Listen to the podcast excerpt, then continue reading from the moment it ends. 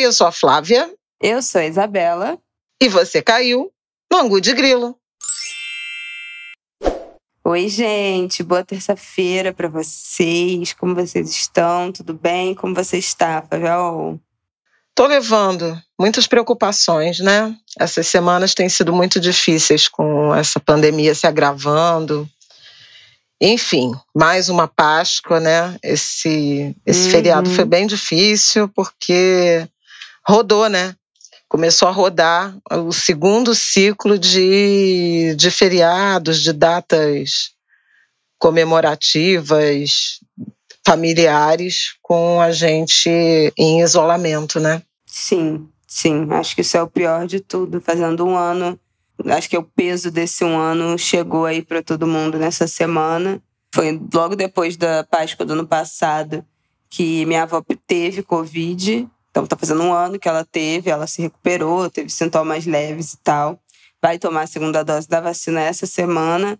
Mas é isso, né? O peso aí de um ano completo que, que a gente já está enfrentando isso ainda sem grandes previsões de quando vai acabar.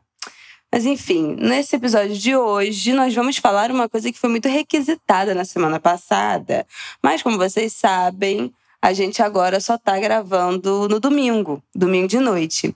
E na segunda-feira passada, com o episódio já pronto, do nada, sim, um, um belo do dia, nada, do nada, não, né? não, do nada, do nada. Eu estava aqui, entendeu? Fui lavar o cabelo, quando eu voltei, tinham caído seis ministros e no dia seguinte trocado o comando de todas as Forças Armadas. Então, ah, se você. Tá. Entendi. É porque eu, tô pensando ainda no navio, porque a gente estava também domingo, Ah, tinha tá. gravado e na madrugada, do nada. É, também teve isso. Teve isso, teve isso. O navio nos traiu, né? A rapidez, a maré. Inclusive, a gente podia, você podia até falar disso. Que foi uma, uma maré provocada por uma superlua, eu acho, não foi? Isso, isso. Que fez, que ajudou o navio a A desatolar. desencalhar, exatamente. E a gente No tinha falado, noite. cantado essa pedra, que estava dependendo de Iemanjá e tudo mais. Ou seja, e aí a gente resolveu deixar, porque, enfim, acho que as nossas discussões eram mais profundas do que só a questão do navio. Espero que vocês tenham gostado. Mas segunda-feira, com essa queda de mudanças do ministério, dos ministérios, e na terça-feira, dessas é, das Forças Armadas, dos comandos das Forças Armadas, na segunda muita gente ficou, ai, eu quero uma explicação, não estou entendendo nada. Eu mesma não estava entendendo nada. Tive que parar para ler o que estava acontecendo, porque me perdi, foi de uma hora para outra. A gente não conseguiu incluir no episódio do Angu da semana passada, mas acho que vale a gente falar aqui, né? Porque, enfim, passou uma semana, mas são mudanças que vão ficar, né? Foram seis ministros. Vou falar aqui quais foram as alterações. Primeiro, o, o que estava sendo esperado, né, e foi o primeiro a cair já na manhã de segunda-feira, foi o ministro das Relações Exteriores, Ernesto Araújo. Isso. Depois de uma treta no fim de semana, eu acho que vale dizer, né? Que ele começou uma treta com Semanas, né? Semanas, dois anos de, de tretas, mas no fim de semana, no domingo passado, né, o último domingo de março, ele resolveu cair atirando e atacou a senadora Cátia Abreu, dizendo que por trás da, da fritura dele havia um interesse de defesa do 5G a licitação dos 5, 5G, essa frequência ultra mega power da estrela, que vai ter um. Tem um edital né, é, em elaboração, e há uma disputa muito grande entre as tecnologias americana e chinesa. E a tecnologia chinesa já tem uma base instalada aqui, o que, enfim, dá uma vantagem competitiva de ser muito mais barata para uh, ampliação e adequação das redes. Mas desde Trump presidente, havia uma pressão muito grande, proibição para que o edital criasse barreiras para os chineses disputarem. E, no meio dessa crise sanitária, o edital acabou saindo sem restrições à China. Tem até é, especulações do, no debate aí internacional geopolítico das, das relações exteriores de que houve algum tipo de pressão da China é, em relação a esse edital para liberar os insumos. A gente sabe que as vacinas, tanto do Butantan quanto da Fiocruz, ainda dependem do ingrediente farmacêutico ativo que vem da China. Esse é um, um pouco do pano de fundo que levou o Ernesto Araújo a acusar a senadora Cátia Abreu de tentar privilegiar os chineses. Pois é, ele tweetou no fim de semana anterior, no fim de semana passado. No domingo, é. Ele escreveu a seguinte mensagem no Twitter. Em 4 do 3, recebi a senadora Cátia Abreu para almoçar no ministério. Conversa cortês. Pouco ou nada falou de vacinas. No final, a mesa disse: Ministro, se o senhor fizer um gesto em relação ao 5G, será o rei do Senado. Não fiz gesto algum. E aí a, avaliação foi que ele tentou buscar uma saída, né, nesse discurso de vítima. Foi uma saída para tentar ser minimamente honrosa, porque ele já estava meio que marcado para sair, mas acabou sendo escorraçado. O Senado começou a pedir, os senadores, né, começaram a pedir a cabeça dele. Isso. Todos os senadores foram em defesa da Cátia Abreu, inclusive o presidente do Senado, Rodrigo Pacheco. E a situação realmente ficou absolutamente insustentável, né? Para o Ernesto Araújo. Bom, então na segunda-feira, dia 29 de março, o dia começou com essa demissão do ministro Ernesto Araújo. Ele entregou a carta de demissão ao presidente e parecia que a crise ficaria nessa dimensão. Só que ao longo do dia, logo no, no meio da tarde, veio a notícia da, da carta de, de demissão né, é, do ministro da Defesa, general Fernando Azevedo Silva, e depois vieram outras substituições. Ministério da Justiça e Segurança Pública, Secretaria do Governo, Advocacia Geral da União e Casa Civil. Então foi uma hecatombe, né? Virou uma, uma reforma ministerial que na, no dia seguinte, na terça-feira, dia 30, também foi seguida também da confirmação no dia, na terça 30, da substituição da cúpula do comando das Forças Armadas, Exército, Marinha e, e Força Aérea Brasileira. E aí eu tenho uma dúvida já, primeira. Por que, que ficou essa reforma né, da ministerial com essas seis mudanças? Seis de 22 ministérios foram trocados em um dia. Ela estava sendo esperada? E a dúvida dois, que eu acho que é uma coisa que eu não entendi até agora por que, que nas redes sociais, enfim, e, e nos telejornais, falou-se tanto num temor por um golpe? Por que, que esse assunto, por que, que surgiu essa, esse medo, essa possibilidade a partir dessa troca de, dos ministros? Medo de golpe o Brasil sempre tem, porque o Brasil é gato escaldado, né? Sua geração não experimentou isso, mas todo mundo que tem mais de 40 anos tem alguma memória de um país que era comandado né, por uma cúpula militar, uma ditadura que começou em 1964 e só terminou 21 anos depois. O Brasil voltou a votar para presidente em 1989. Uhum. Então, há um trauma em relação a isso.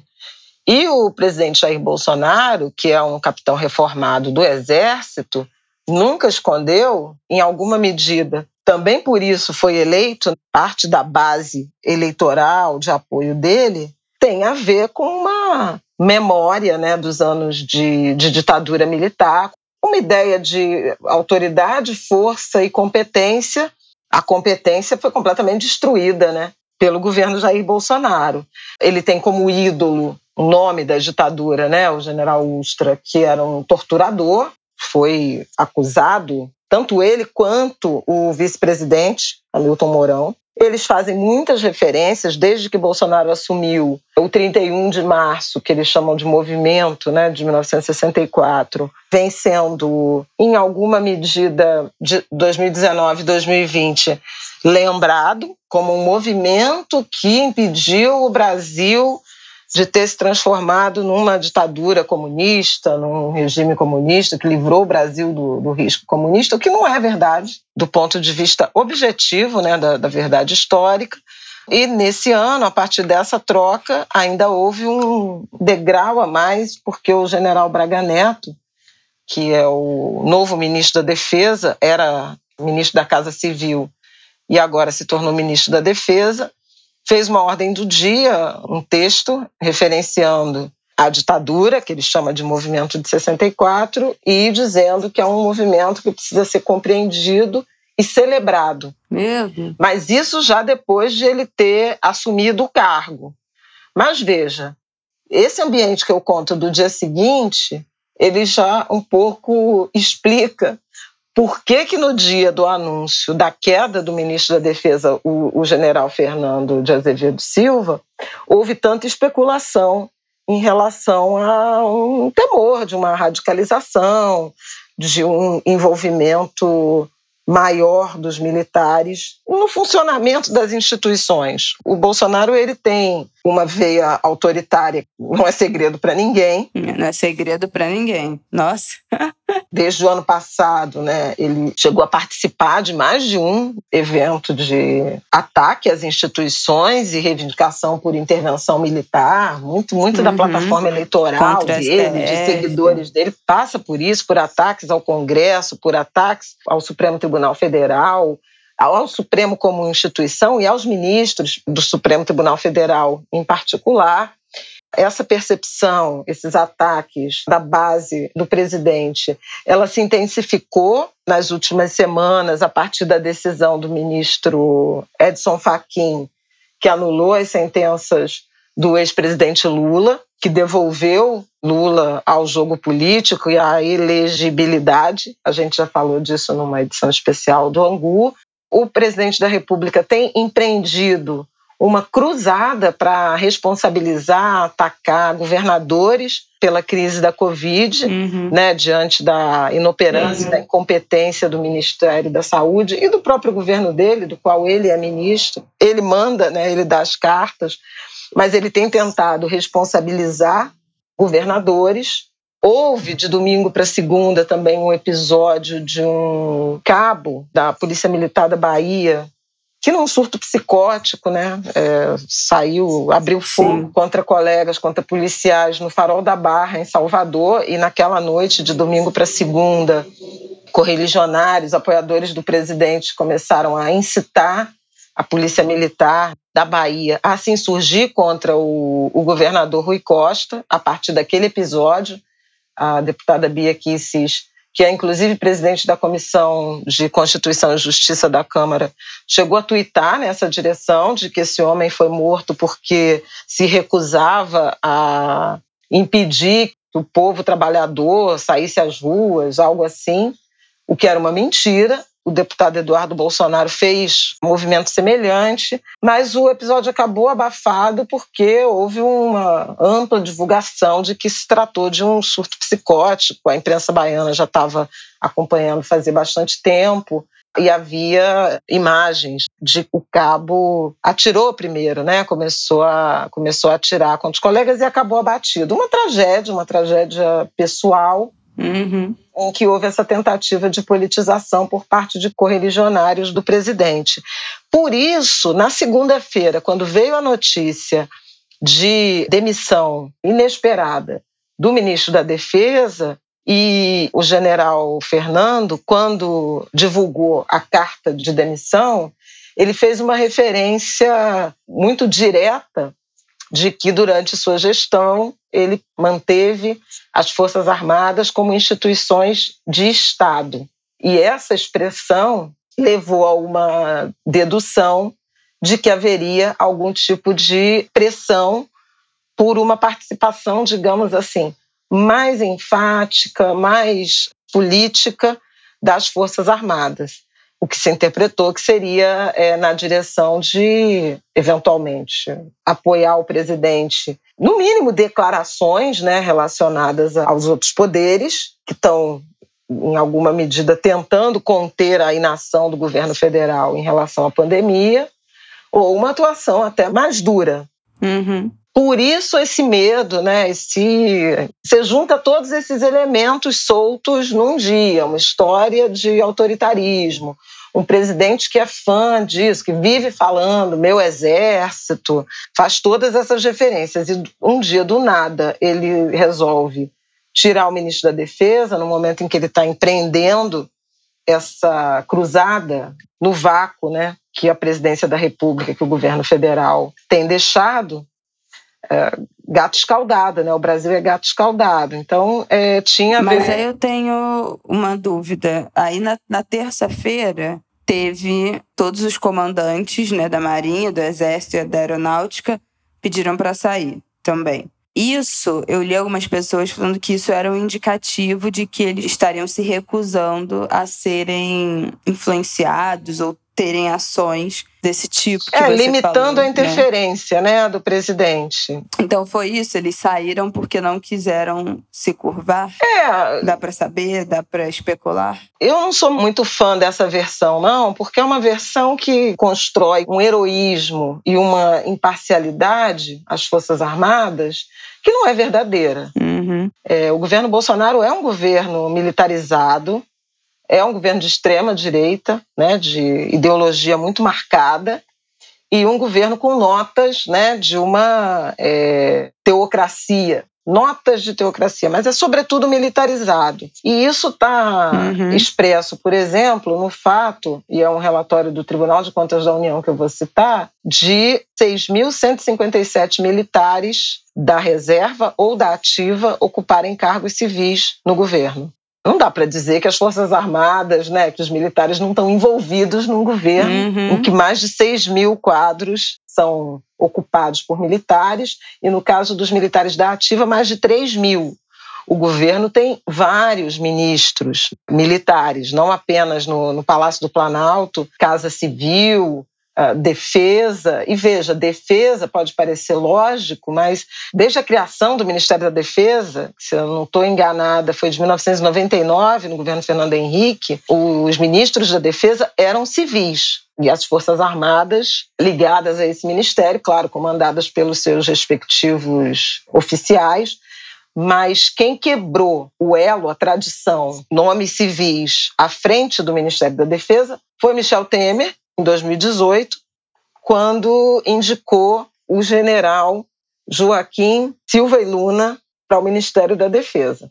Curiosamente, Joaquim Silva e Luna vem a ser o presidente recém-indicado para Petrobras por Jair Bolsonaro. Então, assim, veja que a gente tem o Ministério da Infraestrutura, um militar, Ministério de Minas e Energia, um militar, é, Defesa, Casa Civil, a gente tem indicações né, de nomes militares, por exemplo, para a presidência da Petrobras, a presidência da diretoria geral né, de Itaipu Nacional, maior hidrelétrica, também é um militar, era o general Silva e Luna, e agora ele será sucedido, ele vai para a Petrobras, ele será sucedido por outro militar. A gente tem nas cadeiras, nos conselhos das estatais, nomes militares, nas agências reguladoras, por exemplo, a própria Anvisa tem como presidente um contra-almirante. Então, não dá para dizer que, ah, não, os militares não estão envolvidos na política e por isso renunciaram. Não, os militares estão intimamente, umbilicalmente ligados, participantes e protagonistas do governo Jair Bolsonaro, mas me parece que nesse caso específico da reforma da semana passada, houve um limite, uma linha né, uma demarcação que as Forças Armadas resolveram não cruzar. Para vocês verem que até os militares têm limite nesse governo que extrapola. é, ninguém todos. sabe. Ninguém sabe exatamente o que teria sido ou pedido, reivindicado, cobrado. Teve várias hipóteses de que o presidente queria manifestações mais explícitas dos militares, por exemplo, em redes sociais ou em declarações públicas. Havia uma insatisfação muito antiga do, do Jair Bolsonaro com o ex-comandante do Exército, o general Edson Pujol, comportamentos, inclusive, eh, em relação à própria pandemia. O general Fernando Azevedo teria resistido a dar demonstrações mais enfáticas na direção eh, desse enfrentamento com as instituições. Mas veja, o Exército, por exemplo, produziu cloroquina. Uhum. Foi usado nisso. O Exército, por exemplo, teve um general da ativa, o general Eduardo Pazuello, no Ministério da Saúde. Uma gestão que produziu 300 mil mortes. Então, assim, é, dizer que as Forças Armadas não não não estão na política e esse heroísmo é, a mim não não convence. Eu acho que pode ter tido uma um limite. Olha, até aqui viemos e estamos, né? Porque também ninguém largou. Os 6 mil cargos não foram abandonados nem substituídos. Uhum. Mas essa linha, esse limite em relação a ataques ou ações ou iniciativas ou declarações mais, é, digamos assim, contundentes em relação às instituições democráticas, parece que não foi cruzado. O general Braga Neto, que no Rio de Janeiro é muito conhecido porque foi o interventor federal né, na segurança pública do Rio em 2018. Aliás, há um, um relatório da Defensoria Pública do Estado do Rio de Janeiro que mostra que durante essa gestão relatos de 30 tipos de violações de direitos cometidas pela intervenção, enfim, agentes da intervenção. Ele saiu e virou chefe da Casa Civil. Foi também na gestão de Braga Neto que Marielle Franco e Anderson Gomes foram assassinados e o, o, assassinato até hoje não teve nem mandante nem motivo esclarecidos. Uhum. E eles foram assassinados em executados em março de 2018 e o general Braga Neto ficou até o fim daquele ano, né, ainda governo Temer, como interventor na segurança pública. Hoje ele era chefe da Casa Civil do Bolsonaro e agora se tornou ministro da Defesa. Agora, também tem essa leitura de um limite, e aí o Bolsonaro queria principalmente, ou o que circula, que ele queria, era a substituição do comandante do Exército, e o general Fernando também não concordou, justamente por essas posições menos politizadas do general do Exército, e em razão de o ministro ter sido demitido o general Fernando, do Ministério da Defesa, e a possível substituição do general Pujol do Exército, os chefes das duas outras forças, Aeronáutica e Marinha, também disseram que entregariam seus cargos. Havia já na noite de segunda-feira a decisão dos comandantes de entregarem em, em, solidariedade, principalmente ao ministro da Defesa, mas também ao comandante do Exército. E na terça-feira, dia 30, quando foi convocada uma reunião com o antigo e com o, o, novo ministro da Defesa, general Braga Neto, o general Braga Neto se antecipou e anunciou que eles todos seriam substituídos. Então é isso. Foi demitido, mas já ia pedir demissão, ou já ia pedir demissão e acabou demitido. O fato é que os três foram substituídos o novo comandante do Exército, general Paulo Sérgio é, inclusive, tinha dado uma entrevista dias antes no Correio Brasiliense, falando das medidas que ele tomou. Ele era responsável pelo RH do Exército, das medidas que ele tomou de enfrentamento à pandemia, que são absolutamente conflitantes com a forma como o presidente da República se comporta, defende, tem agido.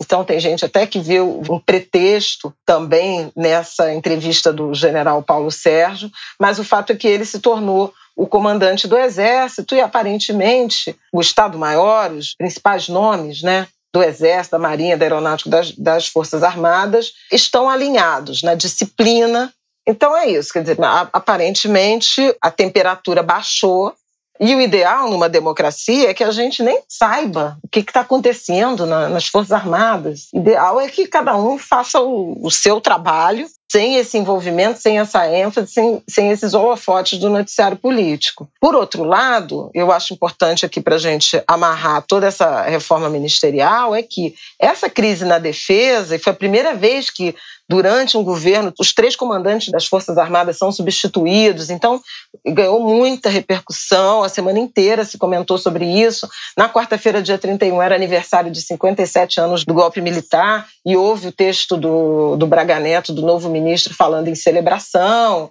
o que gerou uma comoção nas redes sociais, muita reação, muita crítica. Agora, o fato é que isso eclipsou as outras mudanças ministeriais, que não foram triviais. Primeiro, o Bolsonaro perdeu o Ernesto Araújo, que era um dos quadros mais leais e, do ponto de vista ideológico, mais intensamente ligados ao governo, inclusive aos filhos do presidente. Então, esse é um ponto. E ele perdeu por conta da disputa política e da pressão dos senadores. Então, isso não é trivial. Ele indicou um diplomata de carreira que também, como o Ernesto Araújo, nunca chefiou nenhuma embaixada.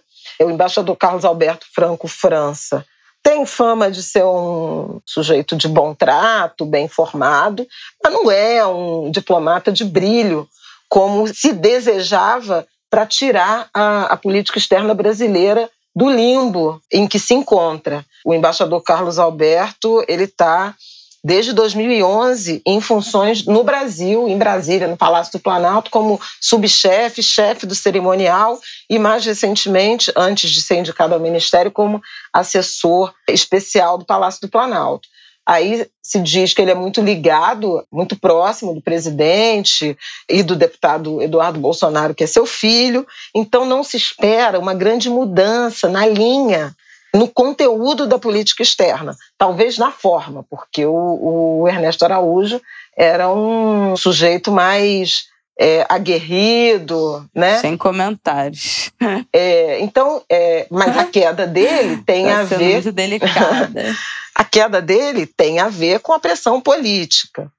Então veja que a história da defesa ganhou tanta proporção que seria o ponto central da semana, acabou secundarizado. E junto a isso, houve também uma entrada que é absolutamente fundamental para entender o governo daqui para frente, que é a indicação da então deputada federal Flávia Arruda como secretária ou ministra-chefe da Secretaria de Governo da Presidência da República. Esse cargo era do general Luiz Eduardo Ramos e ele passou para a Casa Civil. Na Casa Civil que estava o Braga Neto foi para a Defesa e o general Fernando foi escanteado. Aliás, tem outra, outra corrente que diz que ele foi escanteado porque os outros generais não sairiam lá do Palácio do Planalto para acomodar o nome do Centrão, que é a deputada Flávia Arruda. E aí eu acho importante falar disso. A Secretaria de Governo, ela é quem faz essa ponte aí da articulação política com o Congresso, negociações ligadas ao orçamento. A deputada Flávia Arruda, ela era presidente da Comissão Mista de Orçamento, que deu nesse orçamento que está uma bagunça danada, que todo mundo diz que vai ter que derrubar porque ele foi feito, é impraticável e vai levar a crime de responsabilidade mas ela foi indicada à comissão de orçamento pelo deputado Arthur Lira, que é o presidente da Câmara, e pelo PL. Ela foi indicada também pelo deputado Wellington Roberto, da Paraíba, que é o líder do PL na Câmara. O Arthur Lira era então líder do PP. É centrão raiz, né?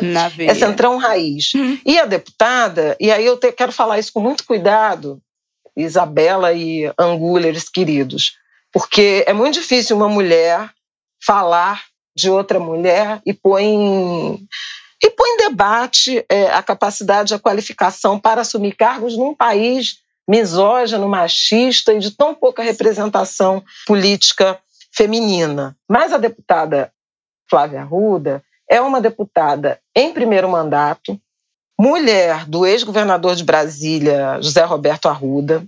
Ela é formada em Direito e não completou uma, uma faculdade de Educação Física. Ela tem só 41 anos. Ela foi candidata a vice-governadora do Distrito Federal em 2014, quando o marido dela, ficha suja, não pôde concorrer. E em 2018, teve a candidatura também apoiada naturalmente. O Arruda é um dos políticos mais importantes, é, certamente do Distrito Federal, mas um dos políticos importantes do, do Brasil. E ela acabou eleita com 121 mil votos. Ela foi a deputada mais votada em Brasília, em, no Distrito Federal, em 2018. Então, veja, é assim que ela chega à Câmara dos Deputados. Nos primeiros anos de, de, de mandato, ela se dedicou muito a questões de gênero, projetos e debates relacionados à mulher e violência doméstica. Pois é, podia ter ficado nisso, né? É, enfim, tem, tem gente que diz que ela é de ótimo trato, é uma boa pessoa, etc. Mas ela chegou na comissão do orçamento, que é uma das mais importantes da, da Câmara e do, do Congresso Legislativo Brasileiro, pelas mãos de Arthur Lira e do PL, do Wellington Roberto, e vai ocupar a Secretaria de Governo, que é exatamente o caixa. Por isso, a perspectiva, a percepção de que é o centrão com a chave do cofre. Eu ouvi o Fernando Gabeira, é, jornalista, colega meu, comentarista na Globo News, mas lembrem-se, ex-deputado, com muitos mandatos na Câmara Federal. E ele disse: essa secretaria de governo e essa pessoa na secretaria de governo significa Jair Bolsonaro entregando a chave do cofre ao Centrão. Então veja que também essa mudança, ela também foi eclipsada pela crise na defesa, entendeu? Uhum. E tem uma terceira que eu acho importante. Houve uma troca do Ministério da, da Justiça.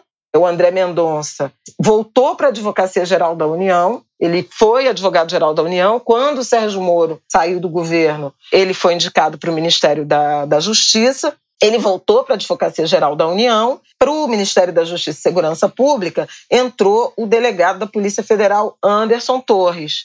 Ele era secretário de Segurança Pública do Distrito Federal, Ibanez Rocha é um aliado do presidente Bolsonaro, mas dizem que ele é muito ligado a Flávio Bolsonaro, senador filho do, do, presidente da República. Sob o guarda-chuva do Ministério da Justiça está quem? A Polícia Federal. Que beleza. Então, também é outra mudança que foi eclipsada pela crise na defesa nas relações exteriores. Então, veja, você vê uma mudança que aparentemente parece que o Bolsonaro está muito enfraquecido, entregou a chave do cofre para o Centrão, mas ele fez alguns movimentos ali de muito interesse é, pessoal e político para ele e família.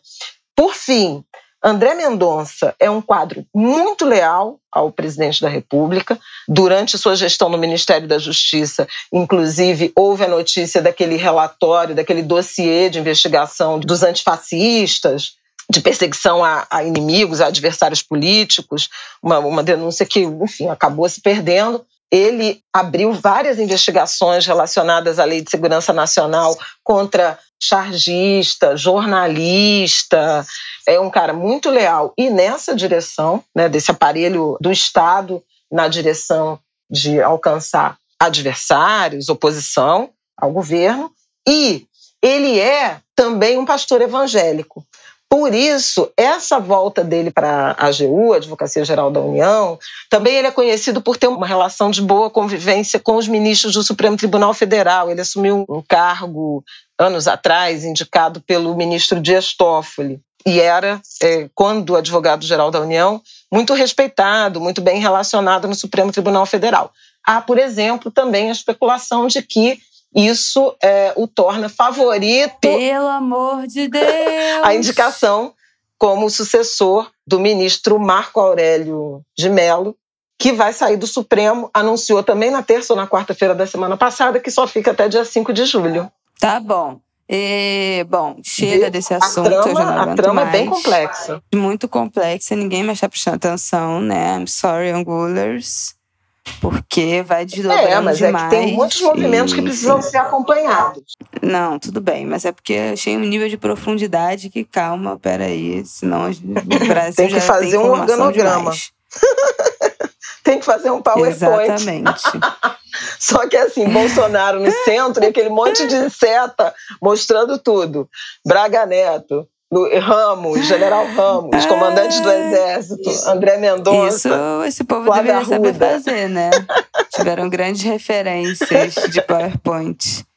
Bom, vamos. Eu quero falar rápido aqui do auxílio emergencial, que vai começar a ser pago agora, né? A partir de dia 6 de abril, quando você estiver ouvindo este episódio, terça-feira é, parcelas que vão de 150 para pessoas que moram sozinha, 250 para as famílias e 375 para mulheres chefes de família, né, que são mães solo, vão receber 375, quatro parcelas.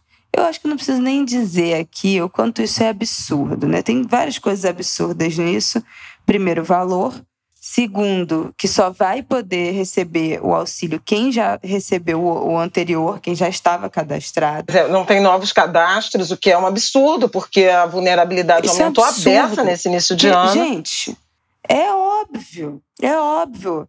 Então, assim, é surreal você não poder se cadastrar, sendo que a situação de uma, de uma pessoa, de uma família, de uma mãe, no ano passado pode ser completamente diferente em relação a esse ano, né? Pode ser que ano passado ainda tivesse emprego, é, ainda tivesse conseguindo fazer bico, ter renda, enfim, inclusive porque tinha uma classificação que só podia receber até tanto no MEI, né? Quem era MEI só poderia receber o auxílio emergencial se tivesse recebido menos do que um valor em 2019. Então, tinha uma outra relação de, de renda anterior que muita gente não se cadastrou e esse ano e, e, agora, né, poderia ter uma nova oportunidade de se cadastrar e não vai poder. E outra coisa que eu quero falar em relação ao valor, que, gente, pelo amor de Deus, qualquer pessoa que pague conta, que vá ao supermercado, sabe que esse valor não se faz nada, não, não se compra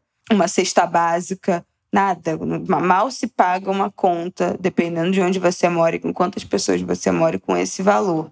É, eu trouxe um dado aqui do DIESE, Departamento Intersindical de Estatística e Estudos Diese. Socioeconômicos, que eles fazem um cálculo. DIESE, I'm sorry, pronúncia, pronúncia é, eles fazem um cálculo de qual o salário mínimo que deveria ser o salário mínimo brasileiro, salário mínimo real, que seria o suficiente para a população arcar com seus custos mensais e viver uma vida ok, uma vida confortável.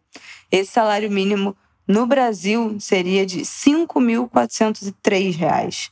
Esse é um dado do início de janeiro foram divulgados em 11 de janeiro desse ano. É, porque o salário mínimo passou para 1.100, ou seja, não, é, não dá para cobrir as necessidades de habitação, alimentação, transporte, enfim, não, é, não das famílias brasileiras. É, e esse cálculo do salário mínimo, ele foi feito com baseado nos custos da cesta básica, a gente já falou aqui, que variam é, entre as capitais entre 454 e 631 reais nessas capitais, com aumento de preço em todas as unidades da federação que foram pesquisadas, 17 capitais.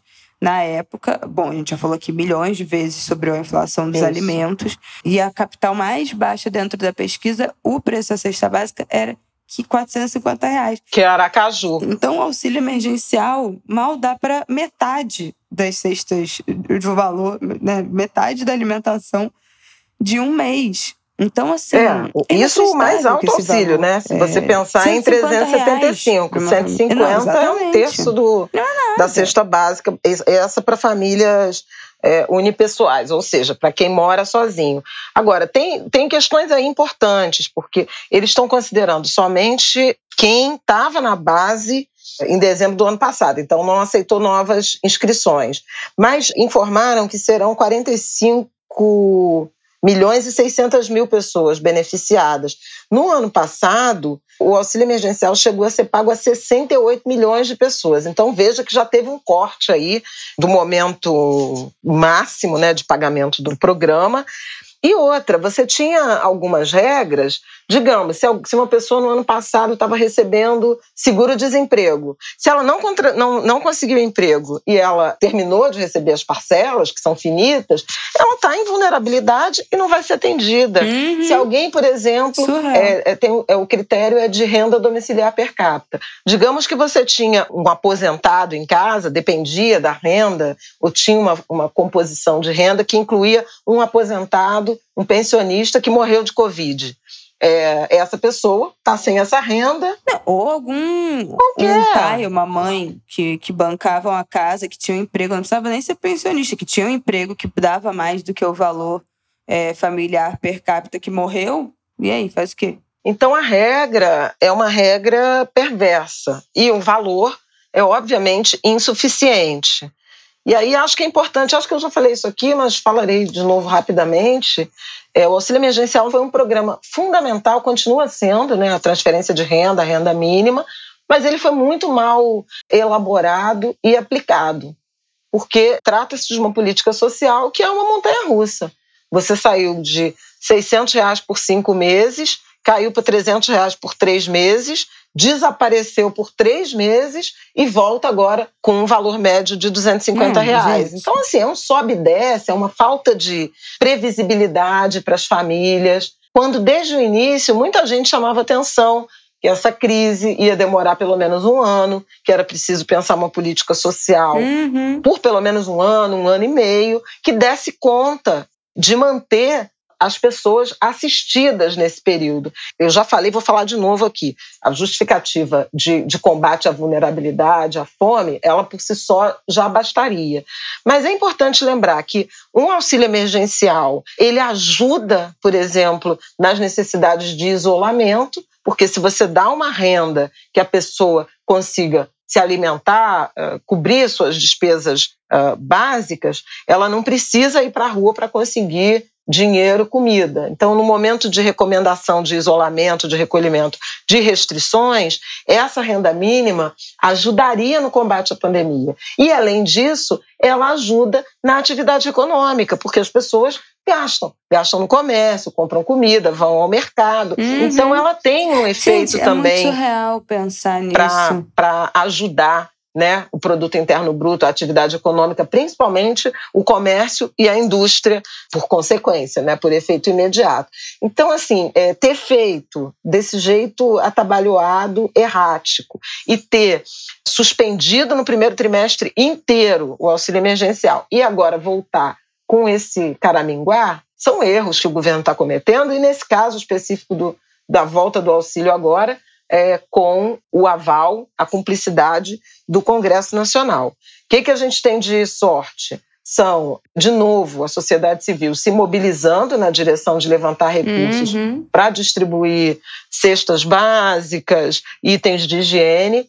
Você tem uma iniciativa também de algumas prefeituras e estados, que começou em Recife, no dia 12 de março, no aniversário da cidade, né, aniversário solidário que eles chamaram, e agora estão chamando de vacina solidária. Para cada pessoa que fosse vacinar, levar um alimento não perecível para o posto de vacinação e é, os pontos de prefeituras e do, e do Estado estão recolhendo esses alimentos para montar cestas básicas e distribuir. O Eduardo Paes anunciou para o Rio de Janeiro um auxílio emergencial carioca, para complementar, né, em alguma medida, o auxílio emergencial aqui no Rio. O Bruno Covas, eu acho que eu já tinha comentado isso também em São Paulo, anunciou um, auxílio de, de 100 reais.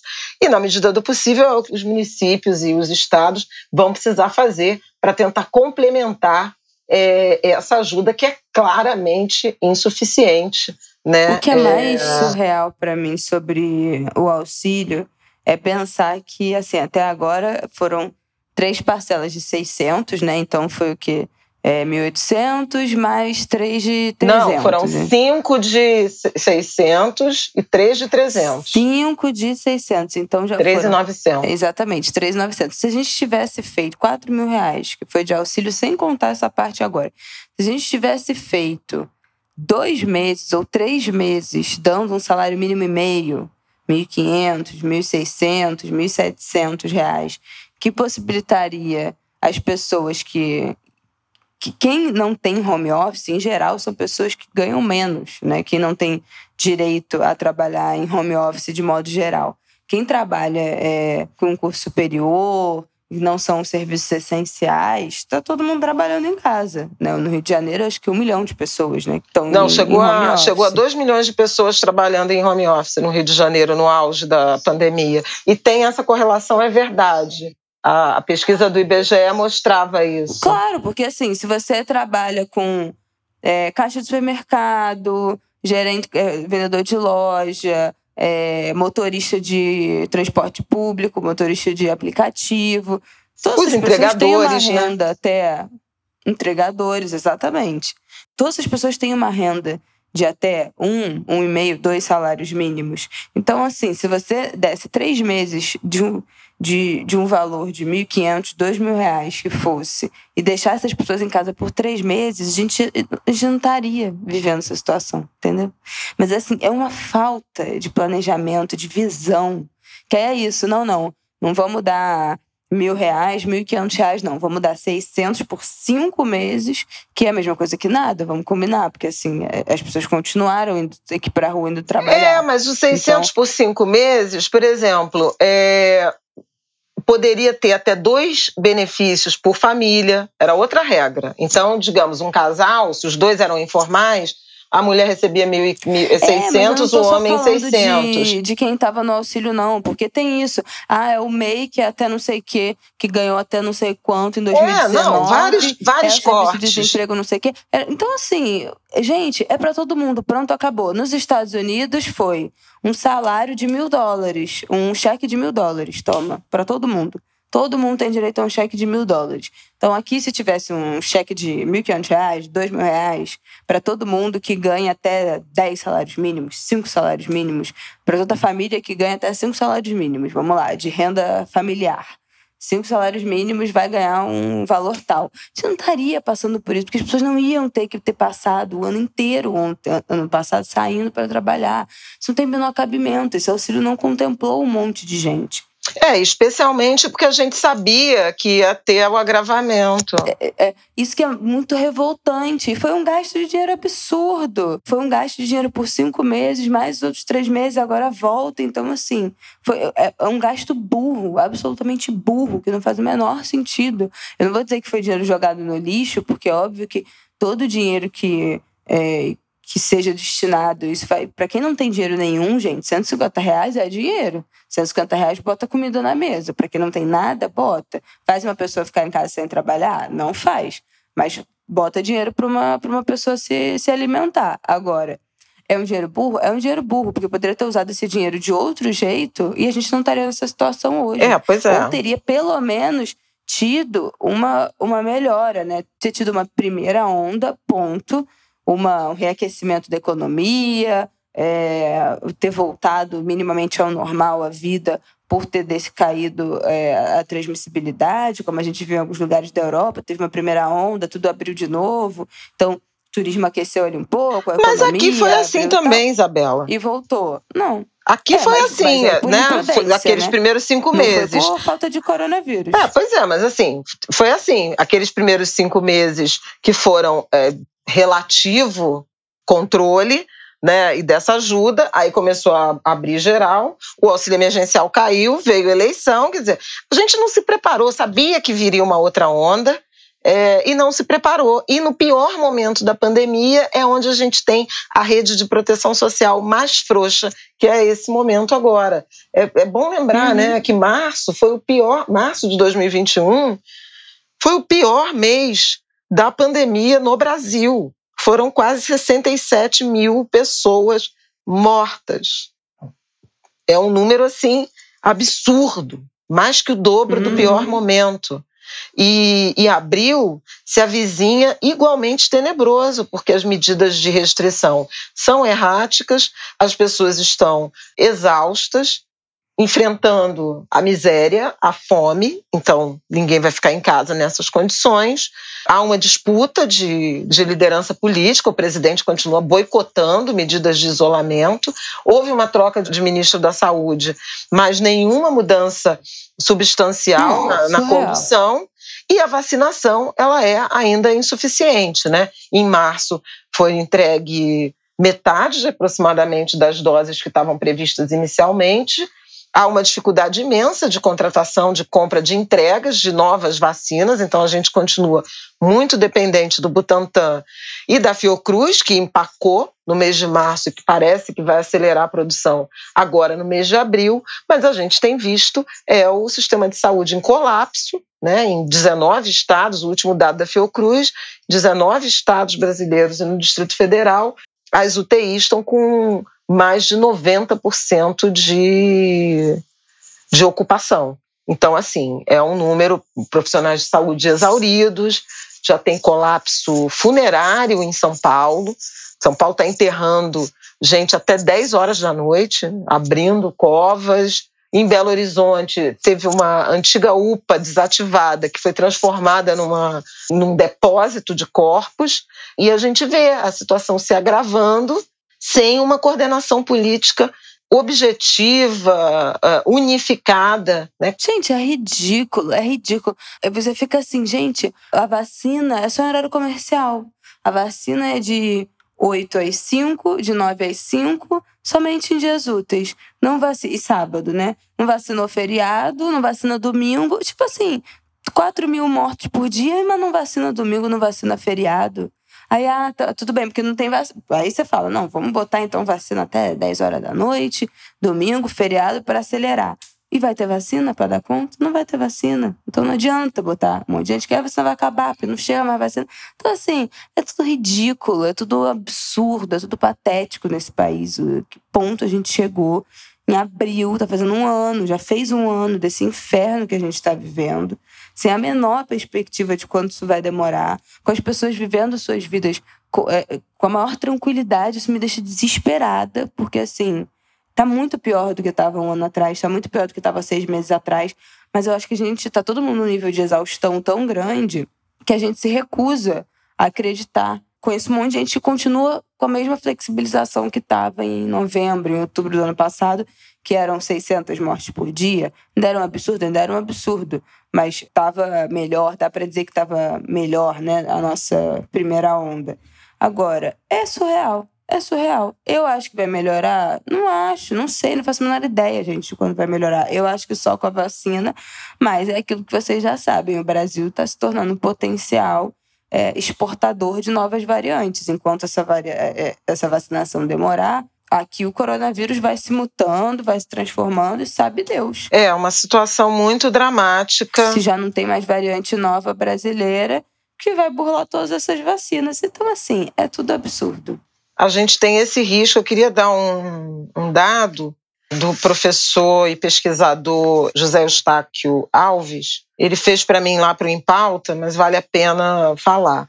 Até o dia do 2 de abril, né, é, o Brasil teve uma média de óbitos diários, que na conta dele chegou a 3.013 nos sete dias, entre 27 de março e 2 de abril, foram 3.013 óbitos diários, em média. Então, a gente está passando de mais de 3 mil mortes por, por dia no Brasil. E essa média brasileira foi maior que a soma da média dos outros nove países mais populosos do mundo. O Brasil está entre os dez países mais populosos do mundo. A lista tem, além do Brasil, tem China, tem Índia, tem Estados Unidos, México, Rússia, Indonésia, Paquistão, Bangladesh Nigéria. São os dez países. O Brasil sozinho teve mais mortes do que a soma dos outros nove. O Brasil com 3.013, segundo a conta do professor Eustáquio, e os outros nove somados, média de 2.464 óbitos. Então, assim, é realmente o epicentro da pandemia. Nesses sete dias, o total de mortes no Brasil equivaleu a 30% das mortes por Covid no mundo, e a gente tem 2,7% da população mundial.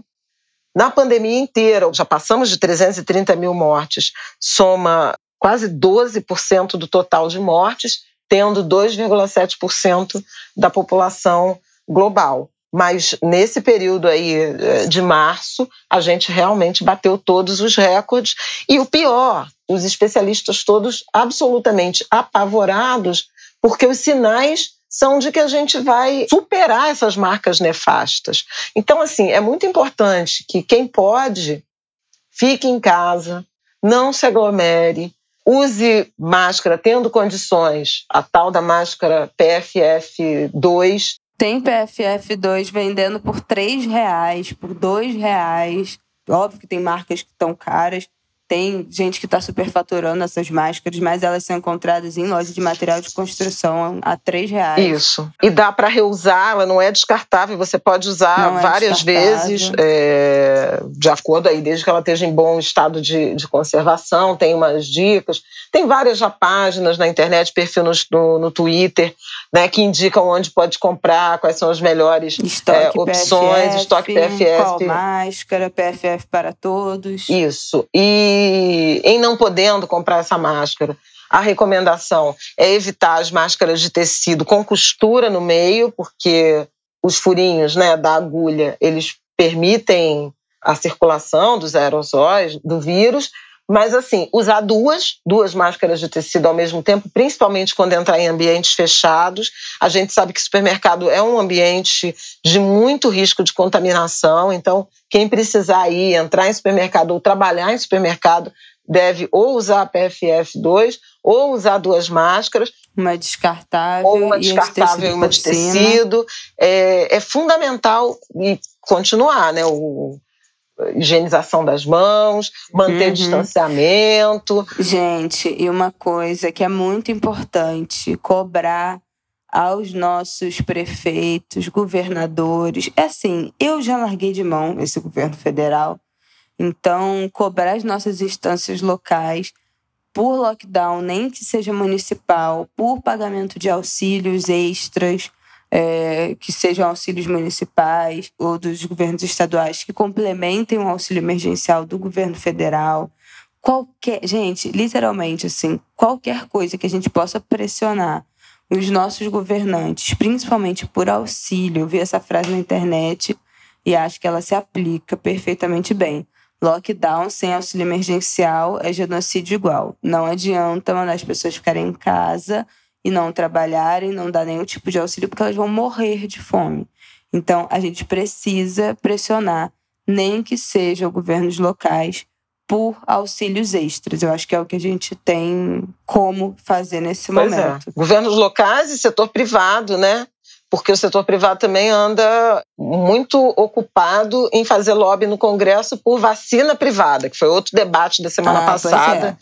Absolutamente desnecessário. A gente com 3 mil, 3.800, chegamos a ter praticamente 3.800 mortos num dia e o presidente da Câmara defendendo que o setor privado possa comprar vacina sem fazer doação ao SUS para vacinar seus funcionários e familiares. Agora, quem são as empresas que têm condições de comprar vacina para vacinar funcionários e familiares? Só grandes empresas. Claro. Acontece que pequenas empresas representam mais da metade dos empregos formais no Brasil. E fora isso, você tem os desempregados. E as mais afetadas. Exatamente.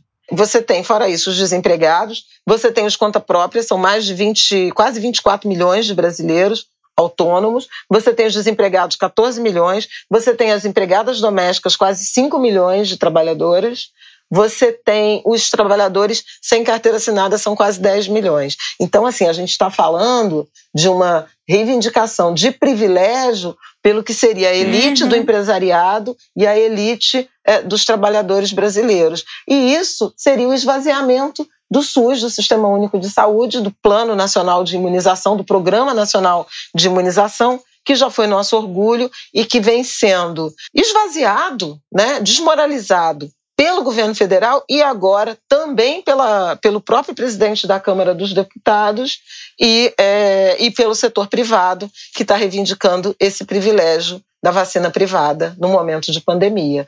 Ainda por cima, tem um, um efeito horroroso do ponto de vista sanitário, que, que os, os especialistas chamam a atenção. Você vacina só os empregados das grandes empresas, etc., e deixa o, o povo a ver navio, e o vírus vai continuar se espalhando, vai continuar Exatamente, mutando, porque né? vacinação só existe na escala.